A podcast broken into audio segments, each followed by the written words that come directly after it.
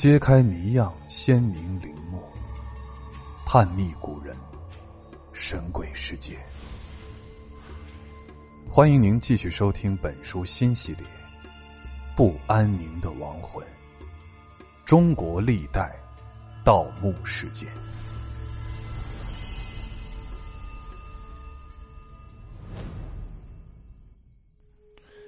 考古工作者在发掘过程中发现了两种钱币，一种是唐代比较常见的开元通宝。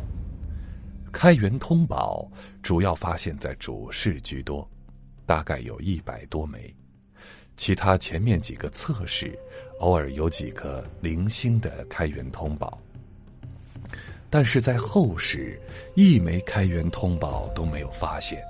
反倒发现了六枚精致大定通宝。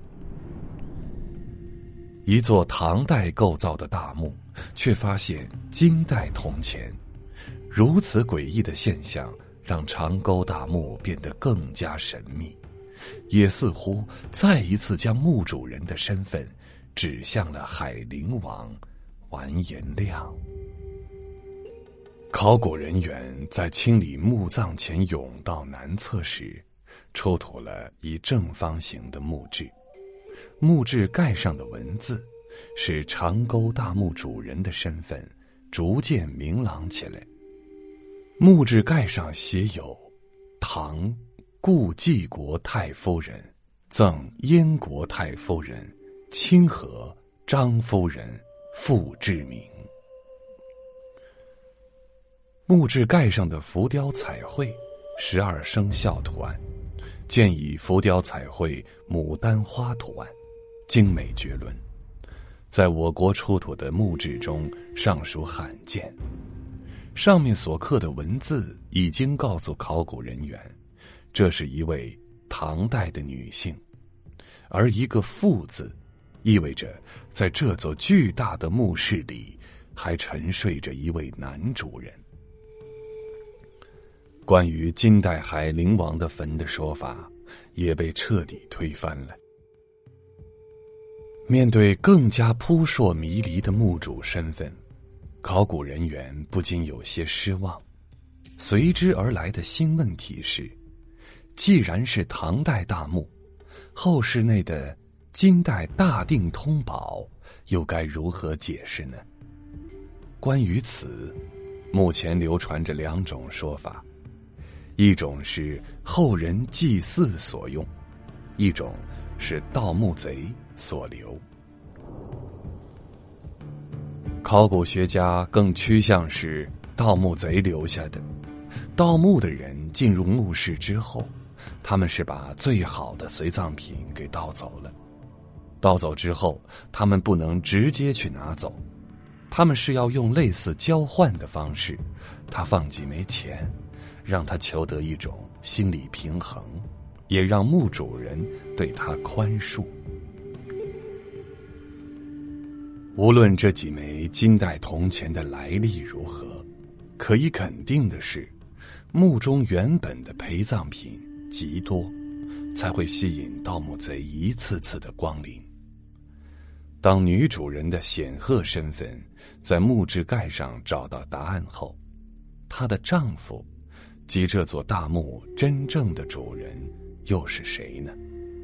带着疑问，考古队员很快在前甬道北侧隔墙和主室门之间，发现了另一方墓志。志盖顶部刻有篆书二十四个字：“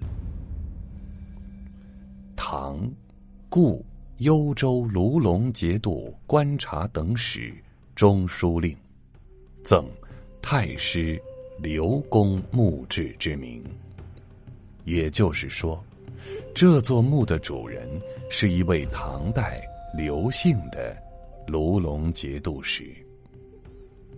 在唐代，做过幽州卢龙节度使姓刘的有六个人，墓主人是六位刘姓节度使中的哪一位？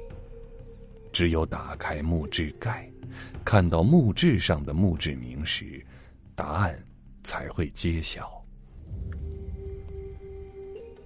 节度使作为唐朝武官的一种，最初呢，主要掌管军事、防御外敌，并没有管理州县民政的职责。然而，唐朝后期的节度使势力大大加强，已经到了独揽军政大权的地步。节度使手握军权，一旦起兵造反，后果不堪设想。唐代最出名的叛将安禄山、史思明，都是节度使。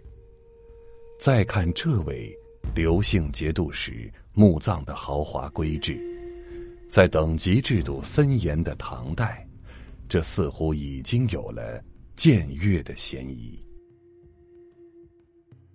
主室位于墓葬中北部，平面近似椭圆形，上部被毁。顶已无存，主室东西两侧各有一侧室，北侧有甬道与后室相连。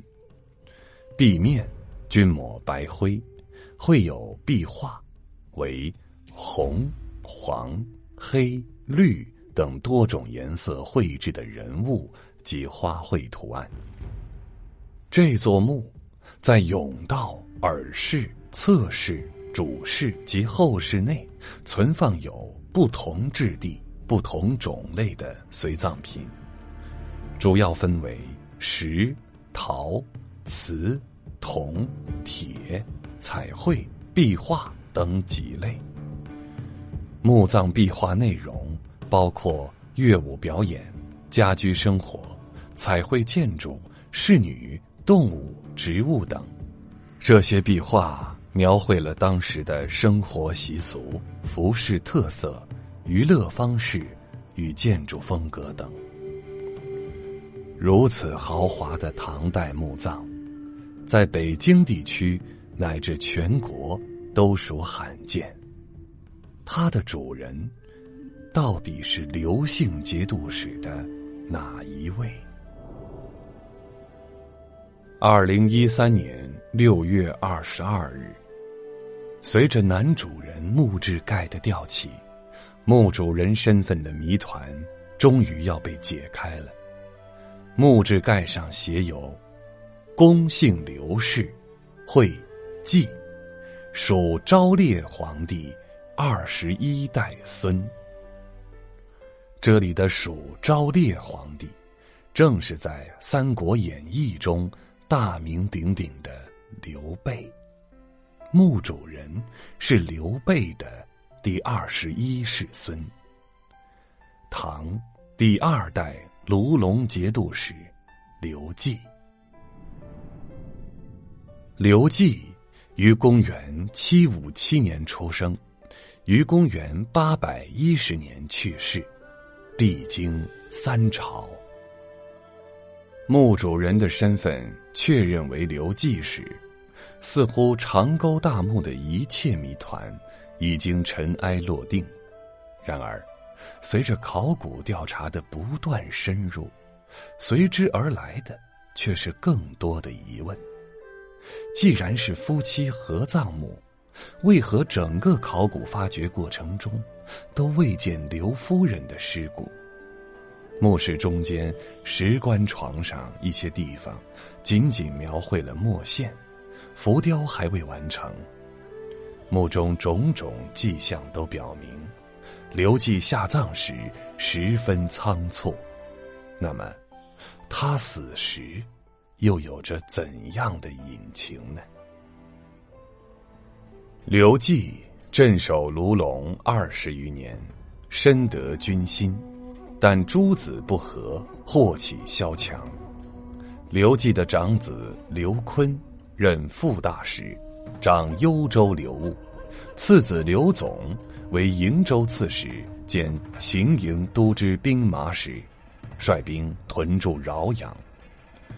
刘季有病之后，性情凶暴的刘总便与判官唐弘时、孔目官程国宝等人密谋，企图篡位，于是派人假装是朝廷使者，在街上大喊：“朝廷以相公逗留无功，以除副大使为节度使矣。”次日，又派人叫喊：“副大使荆节已至太原。”几天之后，又派人叫喊说：“荆节已过代州。”卢龙举军惊骇。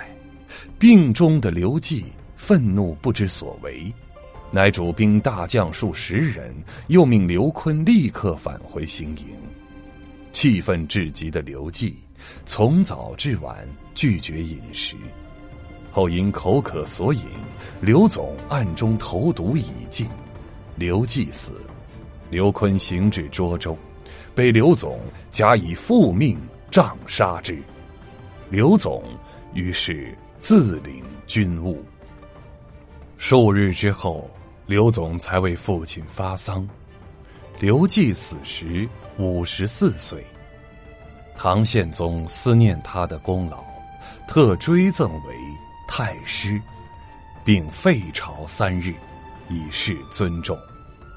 加刘季的谥号为庄武。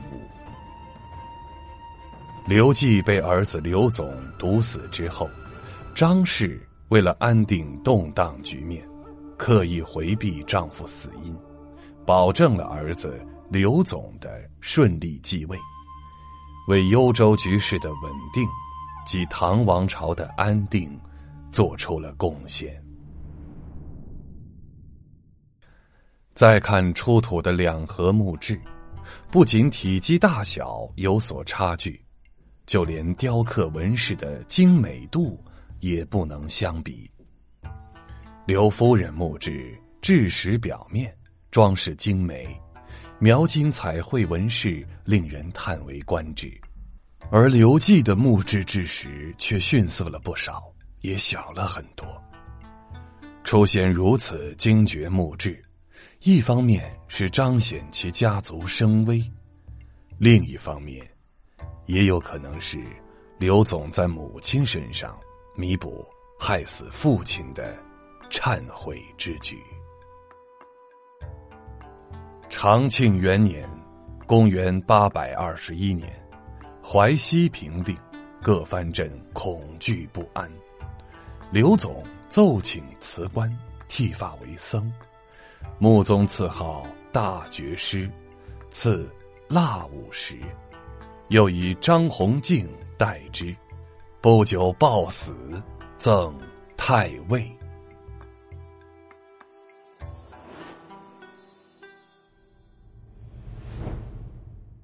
本集的趣味链接来说一说墓志。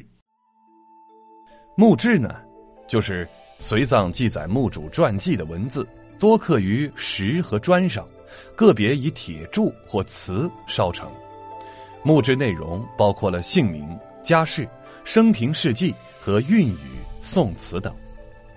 东汉晚年和西晋墓中，或有与墓志相近的方板或小型墓碑，但皆不自名墓志。